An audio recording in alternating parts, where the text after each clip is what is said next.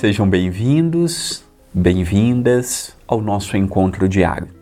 O pão nosso de cada dia comigo, André Luiz Querine Vilar.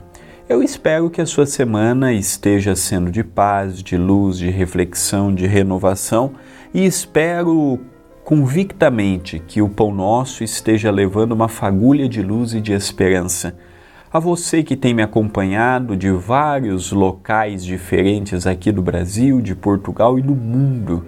Que alegria em estarmos juntos, que alegria em receber mensagens tão carinhosas, estimulando-nos a seguir dia após dia as lutas, as batalhas, as dificuldades que surjam em nosso próprio caminho.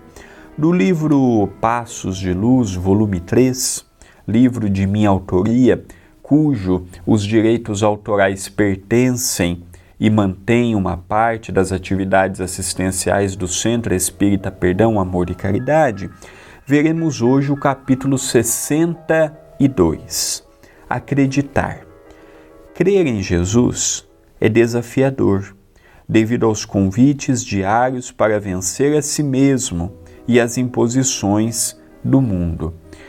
Crer em Jesus não basta dizer apenas eu confio em Jesus, eu aceito Jesus, eu quero Jesus na minha vida. Não é apenas isto.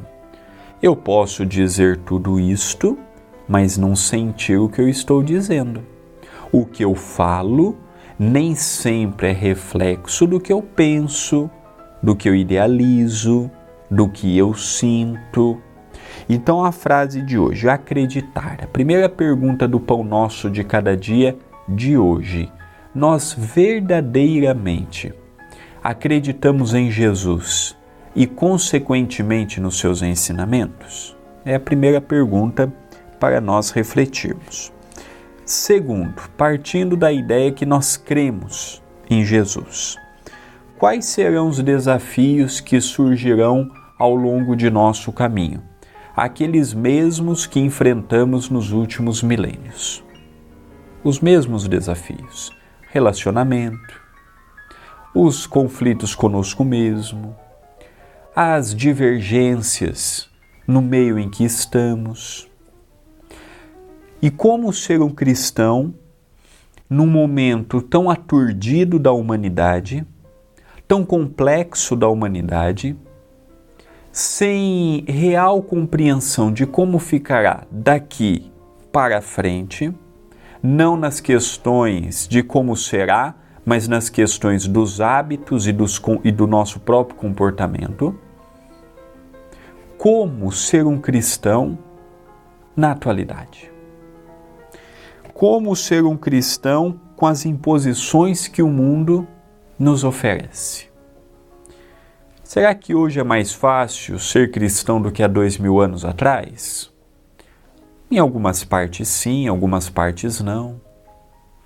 Será que se eu tivesse a mentalidade que eu tenho hoje, há dois mil anos atrás, eu conseguiria dar a minha vida pelo Cristo como os primeiros cristãos faziam nas arenas, sendo um divertimento para os romanos? Desencarnando, seja nos circos, sejam nas arenas improvisadas, com os requintes de crueldade? Será que na hora que eu visse aqueles leões, aquela algazarra, aquele vozerio, eu não abjuraria o Cristo?